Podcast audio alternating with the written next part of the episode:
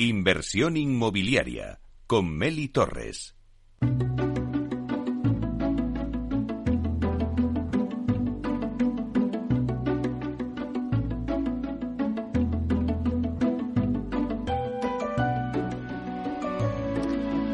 Bueno, pues ahora le tomamos el pulso al Project Management con la empresa GN Group, con oficinas centrales en Manacor. La firma se define así como una consultora boutique. Está altamente especializada en proyectos de construcción, reforma de hoteles y en el senior high-end eh, real estate. Cuenta con oficinas también en Baleares, en Málaga, en México y bueno, este mes abre en oficina también en Canarias. La empresa, además del Project Management, ofrece servicios de ingeniería, arquitectura y consultoría de sostenibilidad. Recientemente acaba de hacer historia en el Project Management español porque ha ganado dos premios en el mismo año GN Group fue galardonada en el mes de septiembre con el premio Metros Cuadrados de Cine a la empresa de Project Management, la mejor empresa de Project Management por su trayectoria de excelencia y profesionalidad. Luego, posteriormente, en diciembre recibió el premio a la mejor dirección de proyectos por parte de la Asociación Española de Dirección Integrada de Proyectos, AIDIP. Eh, por la reforma integral del Hotel Sunprime Poyensa eh, Bay, que bueno, pues que luego nos, eh, también nos comentará un poquito Josep Grimal, porque es el CEO de GN Group y lo tenemos aquí en directo en los estudios de, Capital Radio, así que es un honor. Vamos a darle la bienvenida. Buenos días, Josep. Buenos días, Meli. Mm, muchísimas gracias por la invitación. Es un honor estar en vuestro programa y compartir con vuestros oyentes la verdad, súper agradecido y ya tenía ganas de venir. bueno, también teníamos nosotros ganas de, que vinierais porque, porque la verdad es que es verdad que cuando se dan premios, ¿no? O sea, os pone un poquito en la palestra y decís, oye, queremos saber más, ¿no? De, de esta empresa, de, de GN Group. Así que estás aquí para contarnos un poquito, pues cuéntanos los orígenes de, de la compañía, cómo se originó la mm. idea, la visión y la misión que tiene la compañía. Vale, pues eh, GN Group es una consultoría de servicios especializados, técnicos, em, con un track record eh, a nuestras espaldas de más de 20 años en ingeniería y más de 40 en arquitectura. Y es, es la evolución, eh, es la, yo me gusta decirlo, es uh, Group 2.0, es la evolución mejorada y diferente de lo que era Group hasta el 2019. ¿no? Uh, Gene Group hasta el 2019, ya, yo, lo llamo Gene Group 1.0, pues era una consultora técnica formada por una, un conjunto de profesionales liberales que como por desgracia y la mayoría de profesionales liberales, arquitectos, ingenieros, pues en la universidad te enseñan a, a, intentar ser ingeniero o arquitecto, pero no te enseñan a ser uh, empresario, ¿no? Y eh, nos dedicábamos, operábamos en las Islas Baleares y nos dedicábamos eh, a hacer project, ingeniería. Empezamos con casas eh, Prime, Premium, alto standing y acabamos haciendo casas de high-end, de, de, ocho cifras en, en, Baleares, Ibiza, Mallorca. Y en paralelo pues hacíamos reformas y construcción de hoteles. Eh, cuando digo hacer, no es que construyamos, éramos los que hacíamos el project, ingeniería, arquitectura, eh, y eh, la mayoría de estos proyectos eran para gente, inversores extranjeros, europeos, principalmente alemanes, ¿no? Y trabajamos pues con esa idiosincrasia de estos clientes, con, con esa mm, rigidez alemana en contratos, muy exigente, y eso nos dio bastante, un expertise bastante importante, ¿no? Y en esas aguas navegaba uh, Gene Group, que no lo hacía mal, Gene Group.0 navegaba bien. Pero um, hubo en el 2019 pues unos factores ambientales, como decimos en Project, que nos forzaron un poco a, a hacernos preguntas, a cambiar, a replantear. Uno de esos factores fue la caída de Thomas Cook en 2019. Em, nosotros prácticamente en aquellos años pues éramos eh, su departamento técnico externo de, Thomas Cook, era nuestro principal cliente. Esto con otras, eh, otros factores pues nos obligaron por suerte a plantearnos cosas.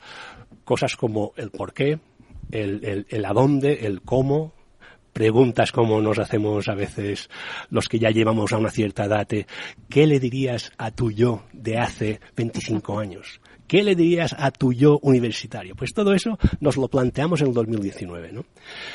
Y el por qué salió muy rápido, lo teníamos muy claro, el porqué personal y de la empresa. Luego nos salió ese por qué, nos dio el adónde.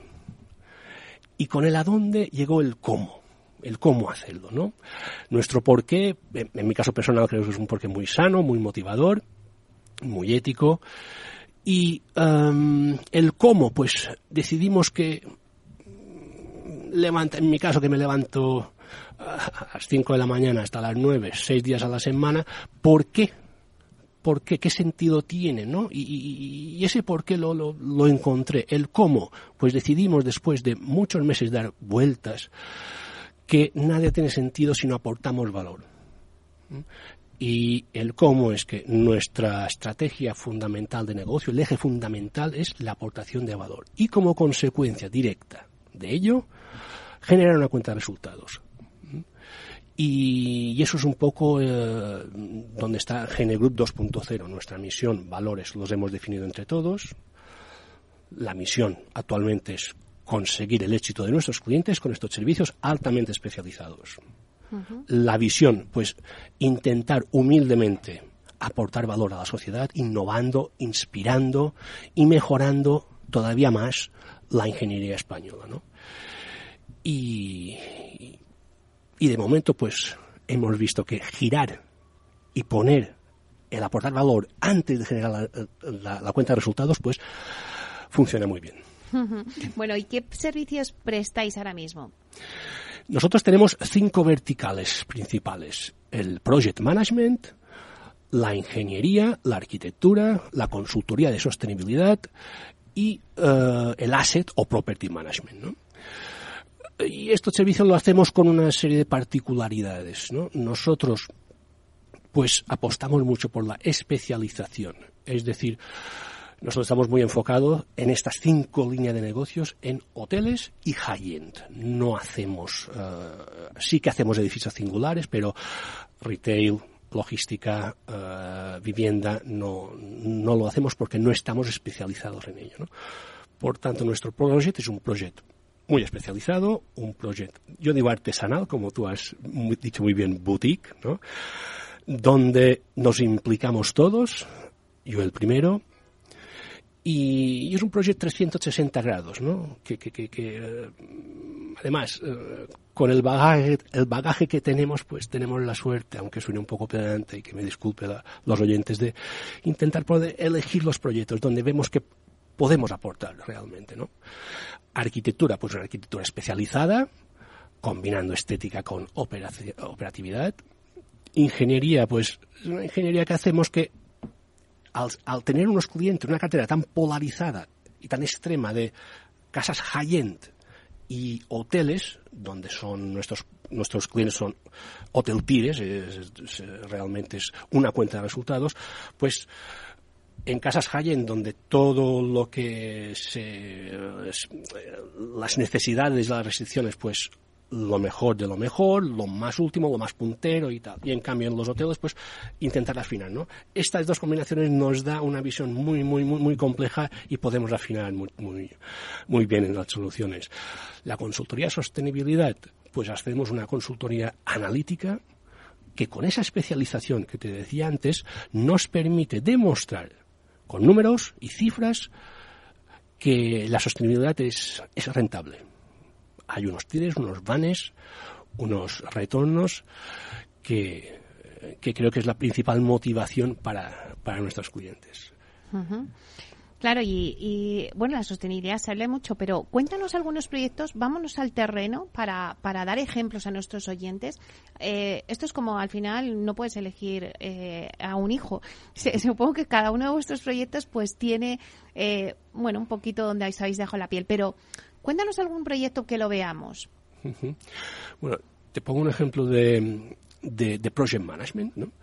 Nuestro project management es un, en un proyecto, por ejemplo, como este, que, que, por suerte nos dieron el premio a EDIP, que estamos tremendamente orgullosos y contentos, pues es un proyecto que no es muy complicado arquitectónicamente, eh, pero aquí en Mallorca, teniendo hoteles de turismo estacional, donde tienes una ventana de seis meses cuando los, hoteles están cerrados, y tienes que abrir sí o sí o sí el día que el cliente quiere, pues ya es una restricción muy fuerte, ¿no? Nuestro proyecto empezamos eh, y nos involucramos desde el business case del cliente, intentando aportar si nos deja, y vamos, eh, digamos, a éxito. Es decir, yo, oiga usted, si a mí me contrata de project para para pues, ser un secretario, con todo respeto del mundo los secretarios, pues digo, oiga usted, pues cómprese una lesia de esto y le va a pasar las actas de las reuniones, ¿no? Yo, mm, si hacemos un proyecto es para dejarnos la piel y cumplir costes, tiempos o calidades por el orden que el cliente quiera o la definición de éxito que el cliente quiera. Y en este proyecto lo conseguimos. Es uno de los proyectos eh, emblemáticos, ¿no? ¿Hay algún otro que quieras destacar? Bueno, en, en otras líneas, por ejemplo, en, em, en ingeniería. Ahora estamos con, haciendo una asistencia técnica para el nuevo SA eh, en Cancún, un proyecto muy interesante con unos arquitectos eh, muy buenos y muy solventes, que Chordo Maraleno, unos arquitectos eh, mexicanos. También estamos en, en Playa Mujeres haciendo un, un Sunrise, la ingeniería. También nos... En Lanzarote. No, en, en Cancún también. En Cancún. En Canarias tenemos, eh, ahora tenemos el plato fuerte en Canarias, porque eh, por suerte en las islas vamos combinando. Cuando se hacen los proyectos en Mallorca, en Canarias se hacen las obras y al revés. En el sur de Gran Canaria tenemos eh, cuatro o cinco reformas muy interesantes, también contratadas a, a éxito. Es decir, abrir en tiempo, en costes y calidades. Y eso es lo que nos motiva y son los retos que a nosotros nos gustan. ¿no? Y hasta ahora eh, siempre hemos abierto en tiempo y calidades, aunque a, veces nos hemos dejado la, salud y todo. Pero nos gusta lo que hacemos y nos va. y proyectos más, eh, en Mallorca, pues estamos con, con algunos fondos, unos fondos con, como por ejemplo HIP en un hotel, con, eh, con Atom también en, en, otro hotel. Ah, y hacemos eh, dos proyectos singulares. Uno es el nuevo Motor World de unos inversores alemanes que va a ser un proyecto icónico en, en Mallorca, dedicado al mundo de la automoción, a los coches. y luego, el, desde hace poco estamos entrando en el nuevo Lío Pachapalma, que será una, una gran sala de, de, ocio y fiestas y sí, sí, muy proyectos muy atractivos, la verdad, estamos muy, muy satisfechos. Y como has comentado antes, o sea, no solamente tenéis presencia a nivel de España, sino también fuera de España, en México. Eh, ¿Tenéis planteado o, o nuevas plazas? Sí, este año nos hemos planteado aterrizar en, en Grecia. Es curioso, Meli, ¿sabes por qué? Es que bueno, es curioso, ¿no? Es, lo que hay, ¿no? Aquí en, España, desgraciadamente, la figura de PM no está ni regulada. Tenemos en contra a, a, los ayuntamientos, a las administraciones con nuestras licencias que se eternizan en el tiempo y somos un poco, por desgracia, el sector inmobiliario la parte mala, los malos de la película, ¿no? Y te vas a cruzar el charco y te vas, por ejemplo, a México, Jamaica, uh, Dominicana, um, y ves que allí son, todos son facilidades. Y además nos respetan como técnicos y profesionales mucho más de lo que nos respetamos nosotros aquí. Y salir de esta jungla aquí en España, que todo es, difícil y está en contra, a irte a sitios de, donde, aparte de que todo se multiplica por 10, pues la verdad es, y además creo que es importante diversificar uh, uh, los mercados y con con estos cines negros que nos están saliendo cada año, pues cuanto más gestión de riesgos hagamos, mejor. Pues, y tenemos eh, pensado llegar a, si todo a sí, Grecia. A Grecia, sí, sí. Antes, Josep, eh, decías, eh, bueno, pues nuestro principal objetivo no es crear valor, ¿no? Mm. Eh, pues valores que hacen diferente eh, una empresa, ¿no? La especialización, la confianza, el compromiso, mm. personalización, adaptarse al cliente, ¿no? Pero claro, también vosotros tenéis muy presente todo el tema de responsabilidad social corporativa, que es una forma también de gestión empresarial en la que eh, se tienen en cuenta no solamente los objetivos económicos, sino también pues el impacto social y mm. medioambiental de la actividad de la compañía. Bueno, sí que me gustaría que me, nos comentaras, eh, Josep, bueno, pues qué estáis haciendo en RSC en la compañía. Sí, en, uh, empezamos, y, y yo lo tengo que confesar, empezamos hace pocos años, bueno, de hecho, en Gene Group 2.0. En Gene Group 1.0, el único propósito de la empresa era generar cuentas resultados. Ni más ni menos. Y lo confieso y lo digo y lo que hay. Con ese cambio que hicimos, pues eh, decidimos aportar valor. Va, muy bien. ¿Y cómo se aporta valor? Pues empezamos un poco eh, analizando nuestros grupos de interés, qué impactos podíamos hacer. Eh, y eso fue un trabajo que nos llevó bastante tiempo, ¿no? Nos ayudó mucho a implantar la RSQ10 de ICUNET por AENOR, y somos, yo creo que, mm, si no la única de las pocas que tenemos un, una RSC certificada por AENOR. Empezamos ya hace tiempo con las, las eh, informaciones no financieras, los reportes, y lo que nos hace, yo creo, un poco también distinto es que Uh, y creo que es una combinación ganadora que muchas empresas tendrían que, hacer, ¿no? Nuestro equipo es un equipo transversal que nadie, es más que nadie y nuestra gente utiliza Gene Group como un vehículo para que cada uno alcance sus porqués y sus uh, metas profesionales. Um, uno de mis trabajos es intentar uh, encontrar talento y que no se desmotive la gente Creemos mucho en la autodisciplina. Um, creemos mucho, bueno, el hecho de estar hoy aquí con vosotros para mí es aportar valor, compartir conocimientos, ese, ese individualismo y ese cortoplacismo que hay muchas veces en, en, en las empresas, pues pues no debería ser así. Y tenemos ejemplos como en Alemania, que están los, eh, los tan potentes, en Japón, en China. Pues si aquí hiciésemos más asociacionismo, más compartir, y luego pues eh, tenemos, bueno, todo el tema de, de RSC ambiental, pues también lo tenemos bastante, bastante inculcado, lo practicamos porque es que imaginaos, estamos luchando por un futuro y cuando lees eh, informes, sea de los científicos internacionales o universidades locales que te dicen, sobre todo en las islas, en el Mediterráneo, que dentro de un par de décadas va a ser inhabitable según qué isla del Mediterráneo, hostia, pues ahí va, va a estar mi hija. Mm, hay que, hay que aportar valor.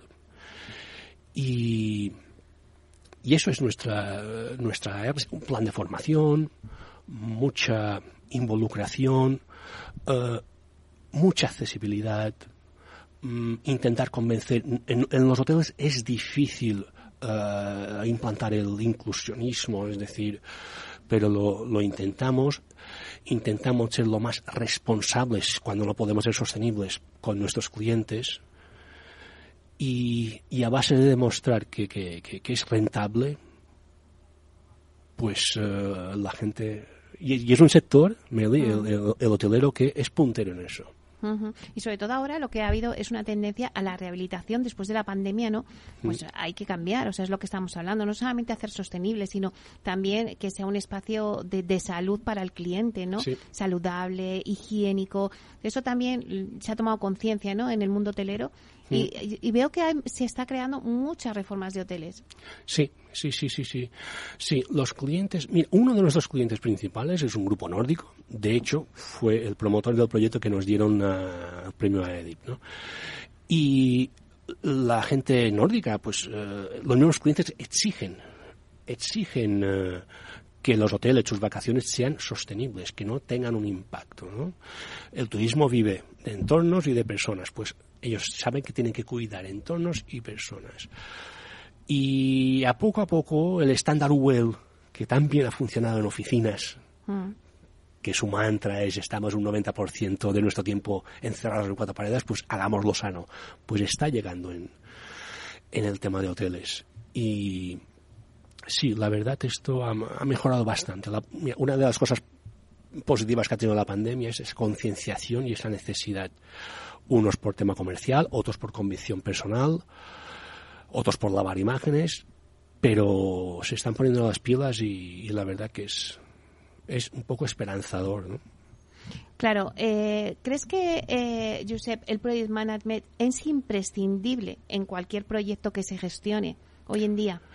Mira, me, me, ahora eh, estaba en el, en el avión viniendo pa, para acá y he visto que hemos publicado esta mañana en LinkedIn un, una, un, un, un, nada, un post que decía que el último estudio del PMI en Europa del 21 decía que el 57% de los proyectos en Europa eh, no cumplen eh, presupuesto. El 50% de los proyectos eh, se acaban, no cumplen el tiempo y solo el 70% de los proyectos consiguen objetivos. Si esto lo valoras en miles de millones de euros, la cifra es astronómica. Y es súper necesario, yo creo, porque estamos con una ley del 99 una ley que no fomenta la integración, nadie se hace responsable de, los tiempos, de las calidades, sí, porque tenemos unos excelentes técnicos de direcciones facultativas, pero eh, si no se cumple el, coste, pues oiga usted, pues haya habido un cambio, pues el, el, constructor ya está exento. El arquitecto no tiene por qué acabar tal día y el cliente, pues tampoco. La figura de project management, pues es una figura que se amortiza los honorarios, pero bien amortizados. Y bueno, basta ver el tema de, los otros países, que en todos los países está regularizado. Ahora, por suerte, nuestros clientes son más financieros, más, nacional, más internacionales y por suerte van entrando eh, la figura del PM, ¿no? Y es fundamental, fundamental. Además, eh, eh, el otro día que también estaba circulando por Palma de Mallorca, rápidamente, que se nos va el tiempo. Estaba circulando allí y dije, mira, eh, comicios electorales, llegan las elecciones, un montón de calles levantadas. Si en estas obras metiésemos un project management, seguramente mejor se haría. Seguro. Pues muchísimas gracias, José Grimald, consejero delegado de la compañía GN Group. Muchísimas gracias por estar aquí, por darnos esas pinceladas de por dónde va el project management. Un placer. A vosotros, un placer, un placer. Gracias.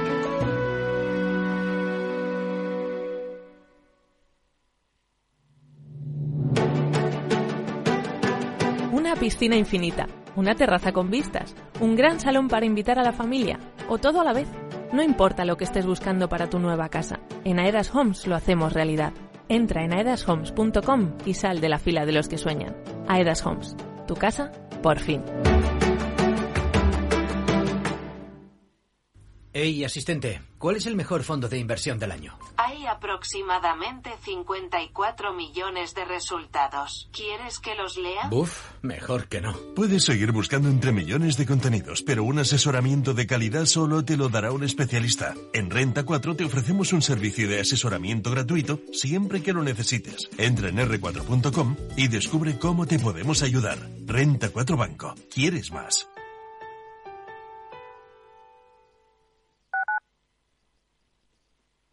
Capital Radio, Madrid, 103.2 FM.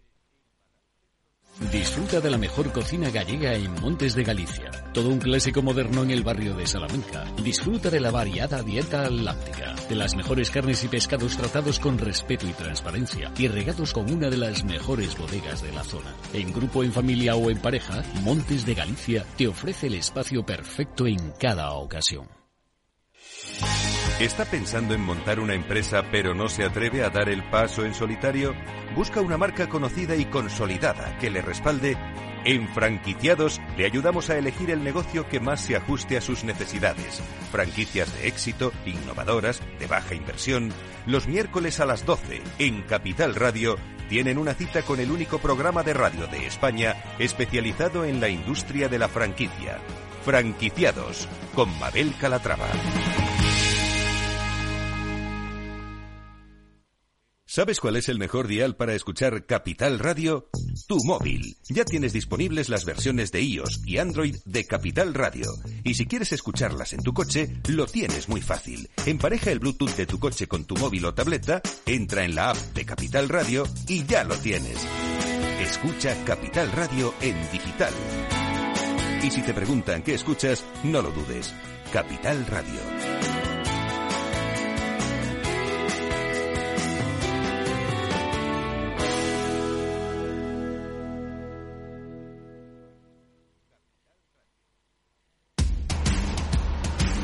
No pierdas detalle de todo lo que afecta a tus inversiones y a tu bolsillo. Toda la información en Mercado Abierto con Rocío Arbiza, de 4 a 7 de la tarde en Capital Radio.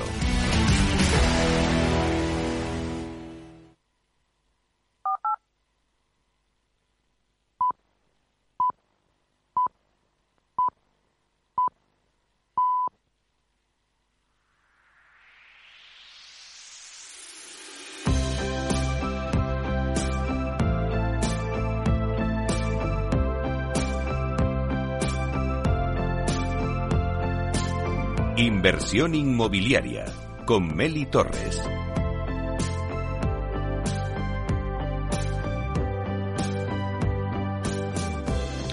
Bueno, pues el mercado promotor anda revuelto y con ganas de crecer, ya que a pesar de la situación macroeconómica que tenemos, el residencial sigue siendo un valor refugio para el inversor. Hoy hablamos con Miguel Riesgo, que es director general del grupo Nido Capital, su nuevo proyecto. Nido Capital es un grupo que integra pues parte de promoción, construcción, inmobiliaria, renovables y hoteles. En 2022, eh, Miguel Riesgo, director general de CHR, que era y que es la mayor promotora de Castilla y León, cerró la operación de venta de parte de su segmento de promotor y de construcción de CHR y se lo vendió a Urbas, empresa de infraestructuras y construcción. Bueno, una compra que eh, ataña a esa parte promotora y ese segmento de, de, construcción, pero no a los demás negocios del grupo CHR. Y hoy vamos a conocer los nuevos proyectos y ha venido con nosotros aquí Miguel Riesgo a Capital Radio en directo para, para contarnos sus nuevos proyectos y además pues cómo cree él que va a arrancar el sector en el 2023. Así que vamos a darle la bienvenida. Buenos días, Miguel. Muy buenos días, Meli. Encantado de estar aquí contigo. Bueno, un placer. Ya sabes que siempre es un placer tenerte en Capital Radio. Y, bueno, que nos cuentes un poco los últimos movimientos, ¿no? Eh, es verdad, Miguel, que habéis eh, empezado 2023 con nuevos proyectos que nos vas a contar, pero también cuéntame cómo habéis acabado el 2022, ¿no? Tras la compra de Urbas, de esta parte, como hemos dicho, promotora y, y parte también del segmento eh, constructor, ¿no? Pues muy bien, mira, eh, la verdad el, el, año 2022 fue un periodo para nosotros de, muchos cambios, eh, especialmente en el segundo semestre. Eh, en julio del 2022 eh, firmamos la compraventa de Grupo CHR. Grupo CHR, como muy bien has explicado, pues tenía su, sus, sus grandes fortalezas en el negocio promotor, especialmente en el residencial y en la parte de construcción. Eh, en cualquier caso, eh, se vendió la marca Grupo CHR con un segmento de promociones y con dos empresas constructoras. Por otra parte, eh, los antiguos accionistas, la familia Riesgo de la que soy parte, pues, pues quedamos con otra parte, otro perímetro de negocio en el que está, como muy bien has explicado, pues una bolsa de suelo, eh, una parte hotelera, renovables y también otra constructora que tenemos histórica.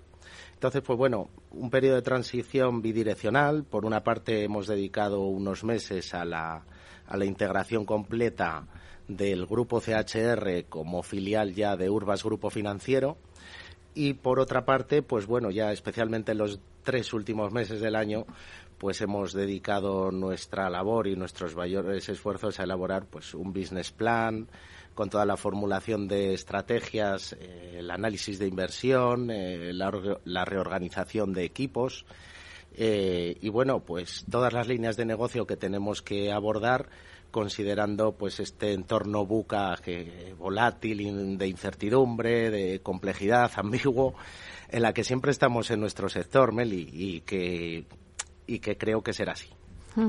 Bueno, pues la verdad es que empieza 2023 con ese reto eh, también apasionante de, de, recolocar, ¿no? Un poco todas las, las patas que teníais ahí en esa nueva compañía, Nido Capital.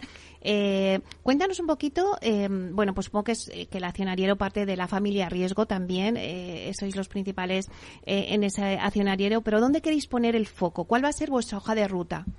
Bueno, pues mira, el Grupo Nido eh, nace, como todas las compañías que hemos fundado, con un espíritu muy familiar, eh, fruto de la inversión de, de, cinco hermanos que somos actualmente los accionistas, que llevamos toda nuestra vida dedicada a este sector, eh, con una estructura organizativa yo considero bastante cualificada, multidisciplinar, a nivel técnico, jurídico, económico, financiero, por supuesto comercial que está muy especializada en el ámbito, puesto que pues, han sido muchos años de experiencia hasta, hasta la venta, como citábamos anteriormente, del grupo CHR, que, que pues, ha conseguido hitos de, construcción, por ejemplo, de más de dos millones de metros cuadrados construidos en diferentes países, más de la mitad de ellos en el sector de vivienda, en el sector residencial. Y bueno, pues de este grupo eh, lo que hemos generado son otras marcas filiales eh, que, que, te resumo un poquito cuáles son, eh, al menos las principales. Eh, por una parte tenemos Libersium, Libersium Desarrollos Inmobiliarios, es, la, va a ser la promotora principal del grupo, que, se va a ocupar de, desarrollar viviendas asequibles y un poquito medias, digamos, tanto en Build to Sale como en Build to Rent. Por otra parte, otra marca también promotora es Liberse Real Estate Design, está, está más enfocada a la vivienda, vamos a decir, de lujo. Mm, consideramos que, el sector del lujo pues siempre tiene una mayor resiliencia ante el sector cíclico en el que, en el que trabajamos, ¿no?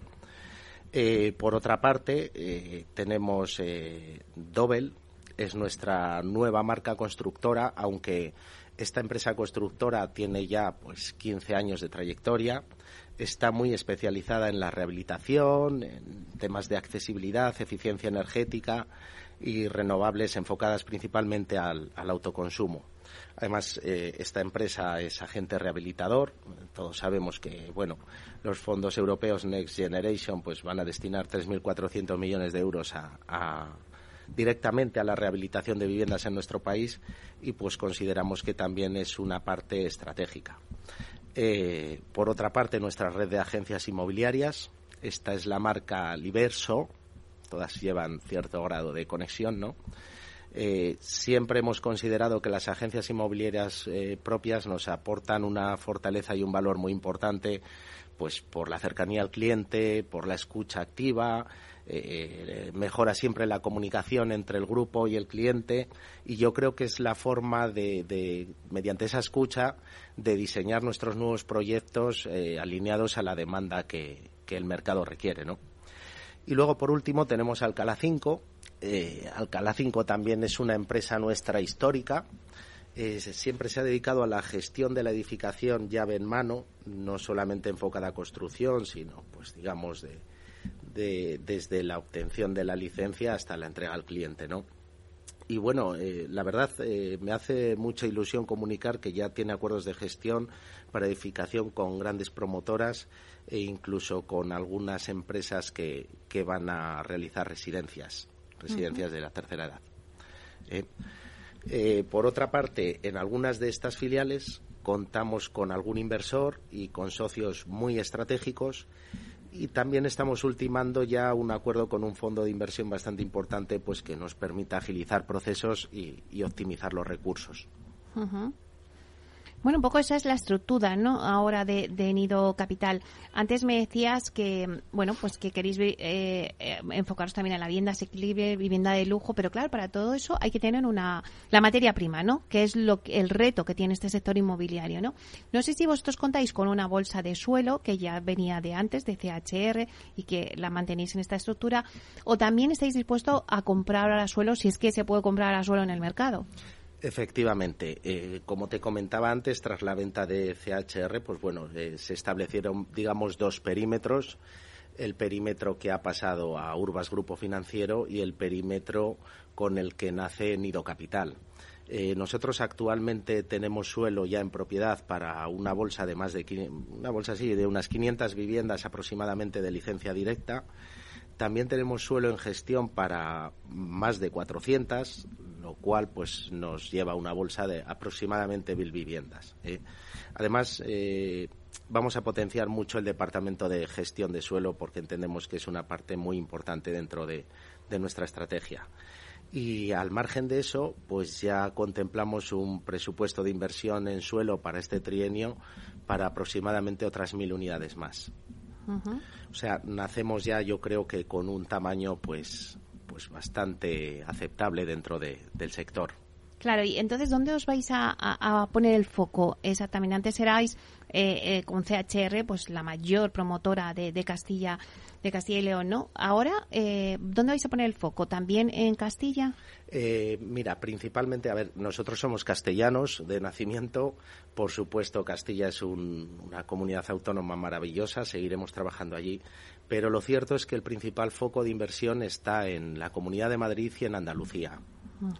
Consideramos que bueno, pues que también son son geográficamente hablando plazas estratégicas, muy estratégicas.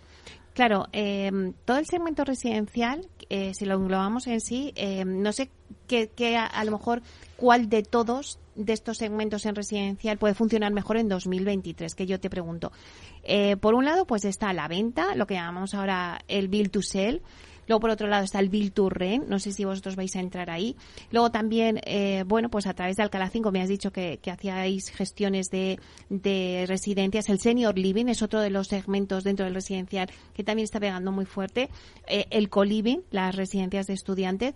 No sé si si tenéis proyectos en todos estos segmentos o os vais a centrar en alguno porque creéis que es lo que va a funcionar en el 2023. Así es, la estrategia está diversificada a todos los ámbitos. Eh, aunque bueno, esto ya es una consideración casi más personal, yo creo que España ha sido, es y considero será un país de propietarios. Eh, por ello apostamos siempre muchísimo por el Build to Sale, siempre es, va a ser nuestro mayor foco de negocio. No impide ello, pues que ya tenemos ahora mismo dos proyectos en marcha de aproximadamente unas 60 unidades cada uno de ellos aquí en la Comunidad de Madrid eh, para, para coliving. Eh.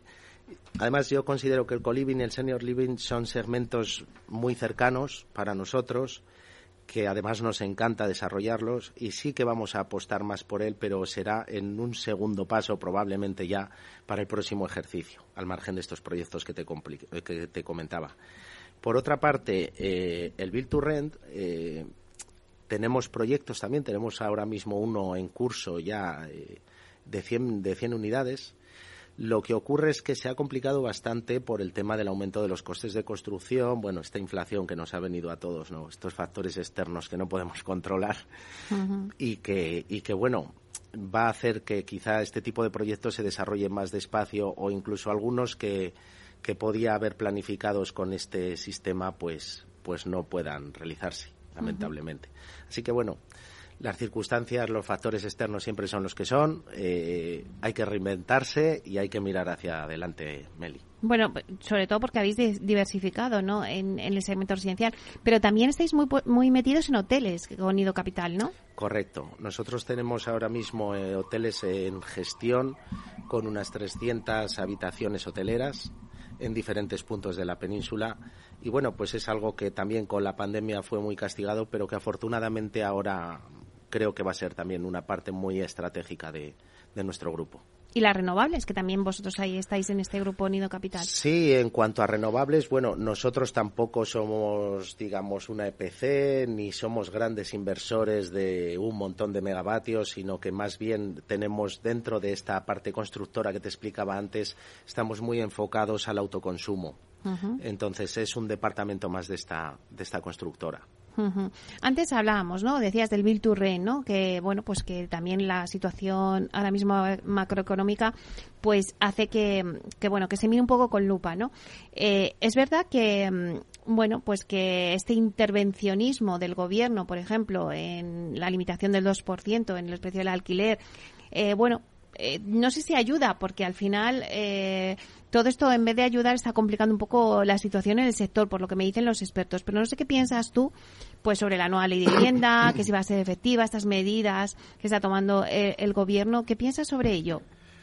Vamos a ver, en mi opinión, eh, la nueva ley de vivienda, eh, por lo menos a priori, poco impacto va a tener en el precio de la misma y, y ni en su accesibilidad y especialmente entre los colectivos más jóvenes, yo creo que es un poco un parche.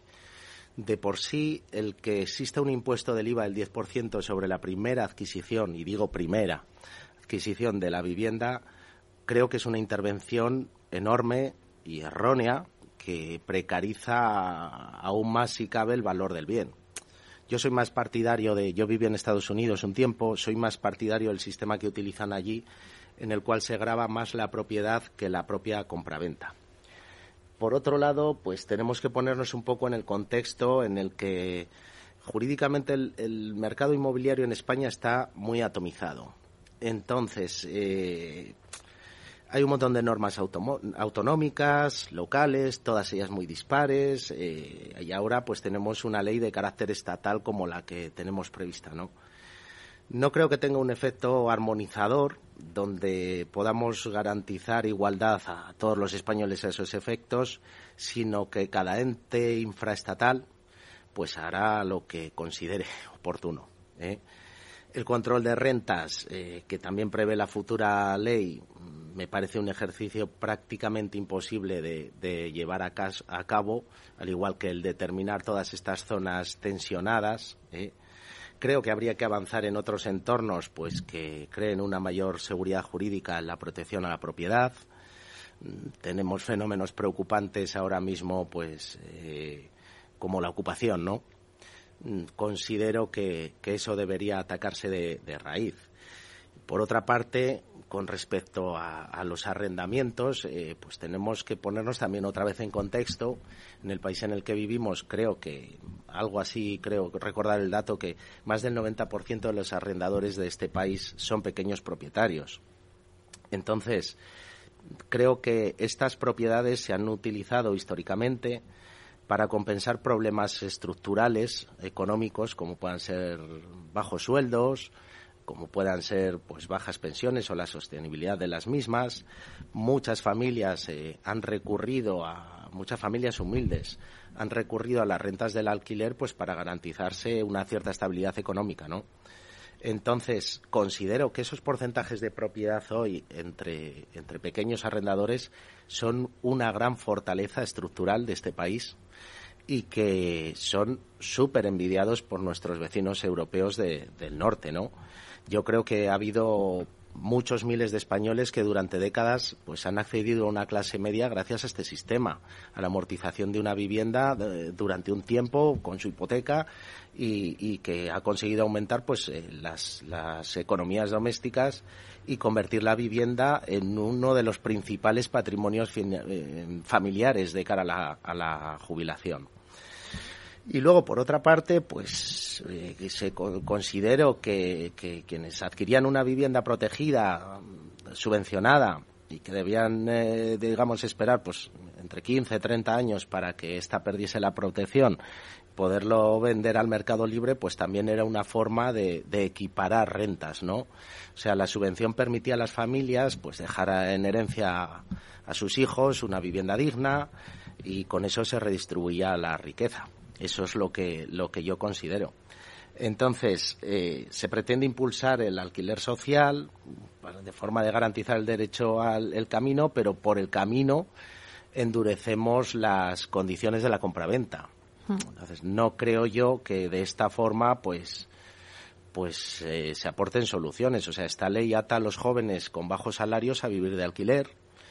Eh, creo que, como comentaba antes, eh, se fomenta un perverso trasvase de rentas hacia quienes mantienen la propiedad de la vivienda y que ya empiezan a jubilarse con pensiones que lamentablemente muy a menudo son más altas que los sueldos de los inquilinos. En resumen, pues por mi parte no, no la veo muy adecuada poniéndonos en el contexto en el que estamos. Yo creo que se intenta copiar mucho un modelo alemán y el modelo alemán, el punto de partida es totalmente diferente al modelo español. Claro, pero la solución, o sea, para que haya ese equilibrio, y esa, ¿qué, hay que hacer para poner en el mercado la demanda, eh, la oferta que está demandando ¿no? Eh, el mercado? Ojalá tuviera yo la, la, varita mágica. Vamos a ver, eh, partamos de la base de que el punto de equilibrio entre oferta y demanda eh, en cualquier, cualquier sector siempre, siempre es muy, muy complicado. Por aportarte una receta de, cosecha propia, pues yo creo que la principal una de las principales eh, razones, perdón, cuestiones que tenemos que abordar es seguir impulsando los desarrollos urbanísticos eh, para contener el precio del suelo, agilidad, por supuesto, por parte de la Administración y de forma que se refleje directamente en el precio de la vivienda, ¿no? Y que se desburocratice la tramitación de licencias, que recorten plazos y con ello costes financieros. Eh, otra parte muy importante me parece la industrialización de la vivienda, por supuesto, de procesos de construcción, incluso no la vivienda completa, que permitan optimizar tiempos y, pues, por consiguiente, los precios, ¿no? Eh, y creo que otra parte importante, eso hemos puesto, digamos, un par de puntos de cara a, poner en oferta y con respecto a, equilibrarla con una demanda adecuada, me parece que, en este país deberíamos abordar ya una política de apoyo financiero en el acceso al crédito hipotecario, especialmente a la gente más vulnerable y sobre todo a, a los jóvenes, ¿no? En la primera vivienda mediante un, un aumento del de, importe a financiar de la hipoteca, bueno, esto se ha hecho recientemente, se ha hecho un, un sistema, vamos a decir, similar eh, de apoyo a las empresas mediante créditos ICO por la, por la pandemia y lamentablemente, pues bueno, eh, se ha tomado esa decisión, pero ha funcionado, ha evitado creo que muchos concursos de acreedores en este país y aunque ha quedado un endeudamiento, pues bueno, aquí todos seguimos trabajando y creo que ha sido fundamental la medida, ¿no? A mí me parece que, que un joven hoy en día que quiere emanciparse no tiene tanto un problema de poder pagar una cantidad mensual, sino tiene un problema del acceso de la famosa entrada a la vivienda, ¿no? Y el pago de los impuestos. Y, por supuesto, una reducción de impuestos que ya te citaba antes, que de por sí grabar la compraventa de una primera vivienda con un 10%, a mí me parece algo que no, que no debiera caber. Entonces, una reducción de impuestos, al menos en, en la compra de la primera vivienda, pues creo que tendría un, una enorme acogida y que equilibraría la parte de demanda alineándola con la parte de oferta que te decía en la regestión rápida de suelo ¿no? y en la optimización de costes mediante, mediante industrialización. Claro, eso es eh, unas medidas de las que, o unas recetas, como las has definido tú, de las que se podría pues eh, eh, poder generar ¿no? más oferta en el mercado para cubrir esa demanda. Pero también me has hablado en toda esa conversación de tendencias. Por ejemplo, me has hablado de la industrialización. La industrialización va a ser una tendencia en ese sector, la sostenibilidad, que tanto se habla también. Por supuesto, vamos a ver la industrialización, mejora las condiciones de, los trabajadores, eh, digamos, establece unos horarios más adecuados que permiten conciliar. Eh, no conlleva necesariamente la necesidad de cambio de centros de trabajo. Eh, creo que integra a personas con diferentes capacidades, aporta rapidez para la ejecución. O sea, yo creo que la industrialización es algo que tenemos que, que, por supuesto, va a ser una tendencia y que cada vez crecerá más. O sea, permite ensayos en I más de más I mucho más rápidos, siempre reduce incertidumbres en el presupuesto de ejecución de contrata de, las obras, automatiza un montón de procesos y creo que también pues optimiza mucho los recursos y, por ello apoya el medio ambiente. Ya estamos terminando, eh, Miguel, pero eh, sí que me gustaría que que las personas que nos están escuchando y que ahora dicen, bueno, hay turbulencias en el sector inmobiliario, ¿no? Pero al final, siempre eh, la cultura inmobiliaria es del español, es invertir en el ladrillo. Entonces, es un buen momento para al final comprar una vivienda eh, bien para tu uso propio o para ponerla y sacar una rentabilidad. Yo considero que sí. Eh, por supuesto, para uso propio, una vivienda siempre es una buena inversión. De hecho, cuando es para uso propio, ni siquiera es una inversión. Bueno, es una inversión, pero no hablando en términos de rentabilidad, sino hablamos en términos de calidad de vida. Eh, a mí siempre, históricamente, muchos amigos me preguntan, Miguel, ¿crees que es buen momento para comprarme mi primera vivienda? No, tal. Mira, si es tu primera vivienda y puedes acceder a ella, por supuesto que tienes que comprarla esté el mercado como esté, hombre, dentro de unos parámetros normales, ¿no? Pero creo que, es algo pues que va a aportar calidad de vida y que a futuro siempre va a ser una inversión.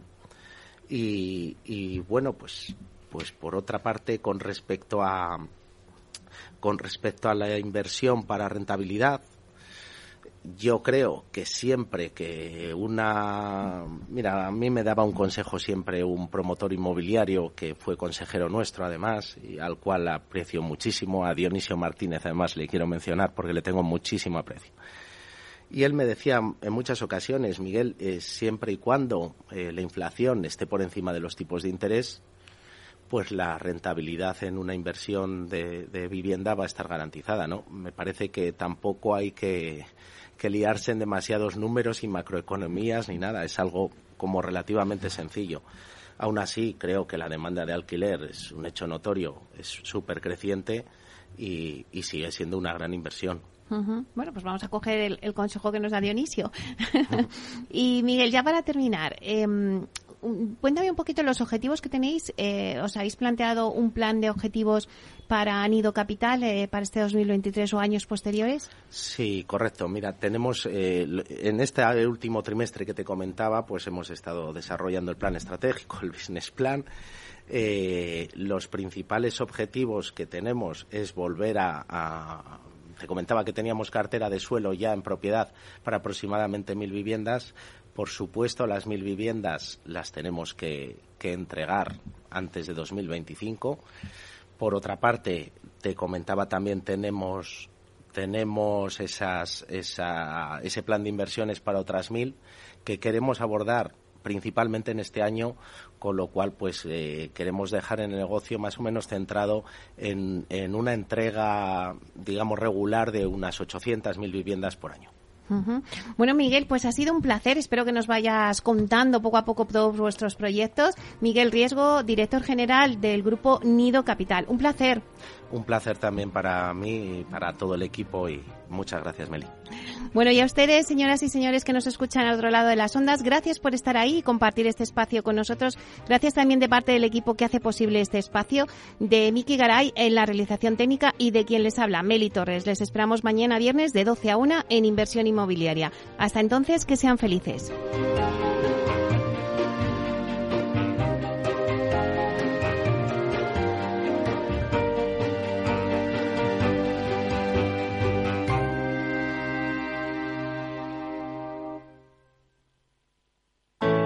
Artesanía, tecnología y lujo de la mano de Grato. Una marca española líder en fabricación de pavimentos de parqué de ingeniería y carpintería para interiorismo de madera de roble europeo, procedente exclusivamente de bosques gestionados de forma sostenible. Grato te ofrece las mejores calidades para tus proyectos residenciales y hoteleros, fabricando tanto parqué de ingeniería como cocinas, puertas, armarios y muebles de baño con exclusivos diseños, siempre con trato directo de fábrica. Grato da vida a espacios en todos los rincones del mundo con productos sostenibles, duraderos, de alta calidad y personalizables. Ya no estamos en la era de la información, estamos en la era de la gestión de los datos y de la inteligencia artificial. El tratamiento inteligente de estos datos proporciona un valor enorme a las empresas en sus procesos de negocio. En Piper Lab ayudamos a nuestros clientes a tomar decisiones de negocio basadas en datos. Escúchanos todos los lunes en el espacio de Big Data de Capital, la Bolsa y la Vida. Capital Radio, Madrid, 103.2 FM. Gráficas Naciones. Más de 50 años de experiencia en el sector de las artes gráficas. Apostamos por la última tecnología tanto en impresión offset como en digital y gran formato. Realizamos todo tipo de impresión. Tarjetas de visita, folletos, libros, vinilos, decoración y montaje de stands. Más información en el 91 629 2145 o en gráficasnaciones.es. Disfruta de la mejor cocina gallega en Montes de Galicia. Todo un clásico moderno en el barrio de Salamanca. Disfruta de la variada dieta atlántica, de las mejores carnes y pescados tratados con respeto y transparencia y regados con una de las mejores bodegas de la zona. En grupo, en familia o en pareja, Montes de Galicia te ofrece el espacio perfecto en cada ocasión. Esto te estás perdiendo si no escuchas a Luis Vicente Muñoz en Capital, La Bolsa y la Vida. Antonio Garamendi, presidente de la COE. Habría que evaluar, eh, y para eso también está la mesa, nos podríamos sentar, me da igual si hubiera que cambiar la ley, un salario mínimo que se acogiera o que se acoplara eh, a cada uno de los territorios de este país, porque la realidad es que la propia negociación colectiva también va en función de esos territorios. Es diferente cuando vemos el convenio del metal, por ejemplo, pues de Vizcaya es muy diferente al convenio del metal de otra provincia, e incluso del propio País Vasco. Y yo creo que esa es la realidad eh, y es por eso por lo que estamos diciendo este tema. No te confundas. Capital, la bolsa y la vida con Luis Vicente Muñoz, el original.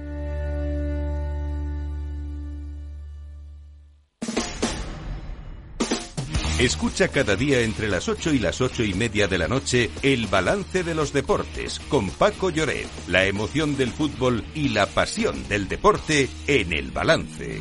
Capital Radio. Capital Radio.